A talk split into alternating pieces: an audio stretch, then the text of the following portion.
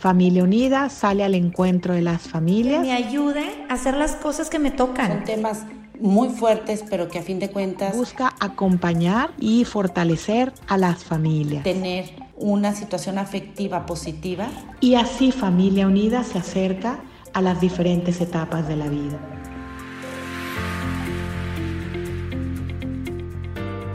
Hola, ¿cómo están? Espero que bien, con el favor de Dios. Soy Guillermo Campillo, laico consagrado del Renum Christi. Y quiero mm, agradecer a Familia Unida por invitarme a participar en este podcast de Acompañándote en tu vida sobre un tema que varias eh, familias me han preguntado, varios padres de familia me han preguntado. Desde hace varios años me dedico a la pastoral de adolescentes y sobre todo secundaria y prepa. Y es muy común que los padres de familia pues ven conductas que nunca habían visto en sus hijos. Eh, pasan de esos niños que pues obedecen con más facilidad, que siguen los principios y valores que sus papás les han transmitido, que los imitan incluso en el testimonio que dan los papás. Y el adolescente, al pasar ese niño a ser un adolescente, pues pone en juego muchos de esos valores esa influencia que tenían los papás, pues ahora las tienen los amigos porque quiere descubrirse quiénes son, quiénes quieren ser en esta vida. Y entran en muchas luchas interiores en lo más profundo de su corazón. Y justo en esas luchas, pues varios adolescentes eh, durante este periodo, pues empiezan a probar como otros estilos de vida que a lo mejor no habían visto en su casa y y por eso para muchos padres de familia sí es difícil ver cómo de repente pues su hijo se empieza a alejar de Dios nuestro Señor, se empieza a tener algunas conductas quizás contrarias a todos los valores que han recibido en casa. Y sobre todo en estos núcleos, en un matrimonio que vive en profundidad su fe, pues los papás se preocupan y, muchas veces puede incluso entrar cierta culpa que hemos hecho mal, ¿Acaso no hemos dado testimonio? Son conscientes que han rezado por sus hijos, pero dicen, a lo mejor nos faltó hacer algo. Y, realmente muchos sí han puesto todos los medios, han buscado incluso no solamente un colegio católico, a veces entornos de, de amigos, que les pueden ayudar a, seguir creciendo, identificándose y descubriendo quiénes quieren ser en su vida, ¿no? Descubriendo como los sueños, los deseos más profundos en su corazón. Pero entra en este periodo de confrontar los valores con los demás. Y es difícil como padre de familia, como mamá, y ver cómo puedo acompañar ahora a mi hijo. Le pongo más límites, le doy más libertades, hasta dónde dejo que se equivoca, que se equivoque, puede tener algún error que tenga que sufrir toda su vida. ¿Habrá alguna forma de ahorrárselo y de buscarle o acompañarle para que tenga una vida feliz, plena? Y es ahí donde en lo personal me ilumina muchísimo la parábola del hijo pródigo, en la que la Sagrada Escritura nos hace referencia al Padre bueno. Y el padre bueno, pues no es que haya hecho algo malo con sus hijos, ¿no? Eh, tenemos el, hijo mayor, el hijo menor, cada uno con su historia, creo que todos las ubicamos. Y uno dice, pues ¿qué hizo mal el padre bueno? Amó a sus hijos.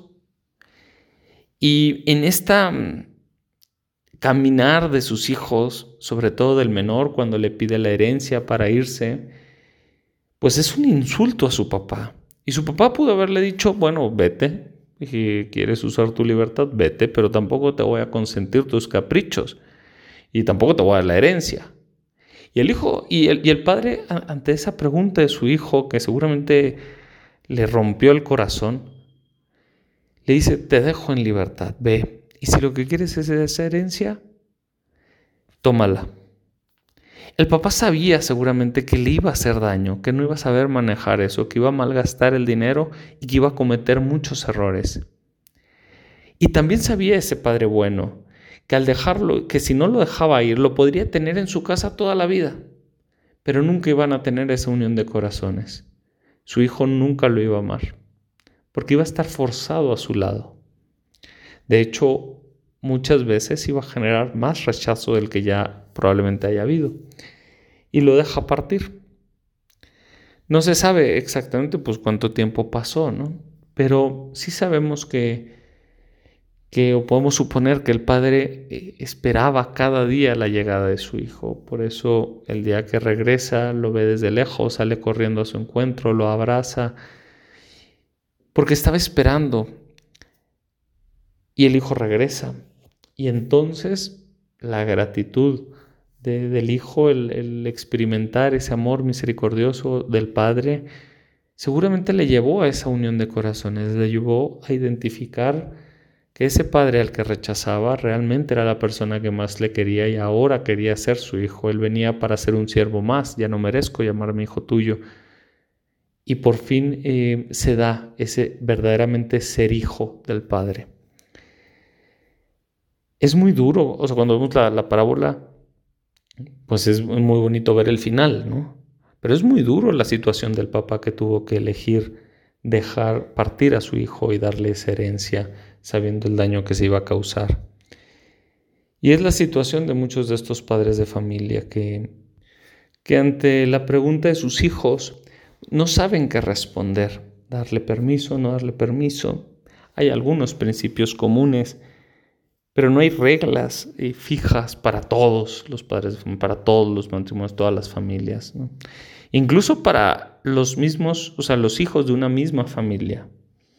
Creo que pues todo papá, toda mamá debe estar a la escucha del Espíritu Santo para saber escuchar el amor que le dicta lo que a lo mejor debe de hacer y, y también tener muy presente que por encima de todo todas las reglas o todos los límites o todos los permisos, por encima de todo eso está el que el mismo hijo se sienta amado por su papá y por su mamá, que el mismo hijo sienta esa confianza de sus papás. Puede caer muchas veces, pero sabe que ahí está el amor y que eh, sus papás renuevan la confianza en él o en ella. Esa experiencia es la que seguramente cuando el hijo menor estaba y no tenía ni siquiera para comer, pues piensa en volver al padre. Incluso con la conciencia que quizás ya no sea un hijo, pero dijo, por lo menos como un trabajador si me acepta. Bueno, pero sabe que el padre es bueno. Y cuando regresa y lo constanta, empieza a ser ese hijo otra vez, ¿no?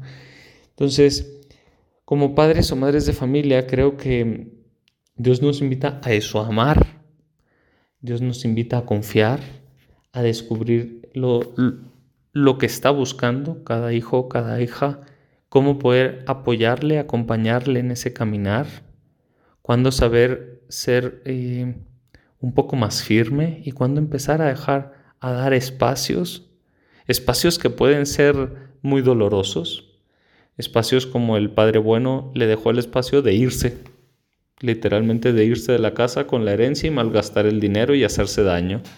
Puede llegar hasta eso.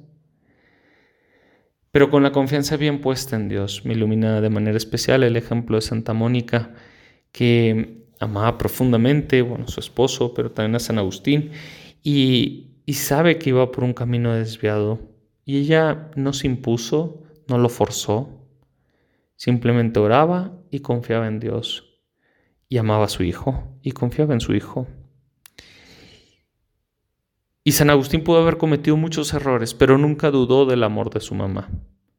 Nunca dudó de la confianza que su mamá tenía en él. Y esa oración y esa confianza es lo que seguramente también le alcanzó la gracia para que independientemente de todos los errores que cometió, muchos de ellos lamentan mucho tiempo después, en el momento adecuado supo reconocer la voz de Dios en su corazón y vivió esa conversión que le llevó a ser el gran santo que es.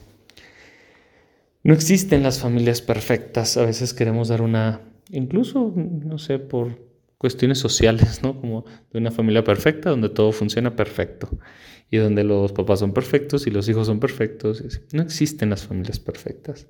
Cada familia tiene sus propias dificultades y a veces el presentar esas familias perfectas nos aleja más de la realidad. Hay que saber reconocer las dificultades de cada matrimonio, de cada familia y con mucha humildad pedir luz al Espíritu Santo, sabiendo que todos estamos en ese caminar. Dios no nos invita a una como perfección de que nunca nos equivoquemos, sino una perfección del amor, de que nos amemos los unos a los otros como Él nos ha amado, a una perfección en la misericordia, en el perdón, como tantas veces nos lo recuerda en la Sagrada Escritura. Y quisiera terminar con un em, con algo que vi hace poco en el documental de Santa Faustina, ya que muchas veces como que vamos a nuestra oración y, y pues decimos confiar en Dios, pero nos cuesta a la hora práctica. Y era sobre una religiosa que, que estaba eh, dirigiendo un apostolado y no, no tenía cómo salir adelante, no tenían medios económicos, y estaba cansada, frustrada, realmente no podía con el apostolado y escribió su renuncia. Y tuvieron una visita de una familia y una niña, eh, sabiendo que suelen repetir a lo largo del día el Jesús, yo confío en ti. Se acerca para preguntarle, oye, ¿cuántas veces dice al día Jesús, yo confío en ti? Y la hermana le responde un número que no recuerdo. Y la niña con mucha sencillez le dice, ¿por qué no lo empiezas a creer? Y en ese momento como que le cayó el 20 a la religiosa y fue a su oración y ella dice en el documental como, creo que es la primera vez que lo dije de corazón. Y en ese momento rompí la renuncia. Todavía pasaron algunos días o semanas de muchas dificultades, pero al final salió adelante la obra que tenía asignada. Yo creo que a veces nos puede pasar así. Creemos que confiamos, pero nos cuesta reconfiar desde el corazón y abandonarnos en Dios. Les invito a que en todo este caminar como padres, como madres, escuchemos mucho al Espíritu Santo y no tengamos miedo de dejar en libertad a los hijos, de ayudarles y acompañarles a que ellos descubran su camino y, de, y reconociendo que es Dios el principal preocupado por cada uno de ellos. Si a nosotros nos importan, ¿cuánto más le importan a Dios nuestro Señor, a la Santísima Virgen? Ese Jesús yo confío en ti, no lo dejo en manos de cualquiera, sino en manos del Padre bueno y en manos de la mejor Madre, de la Santísima Virgen María. Dios les bendiga mucho.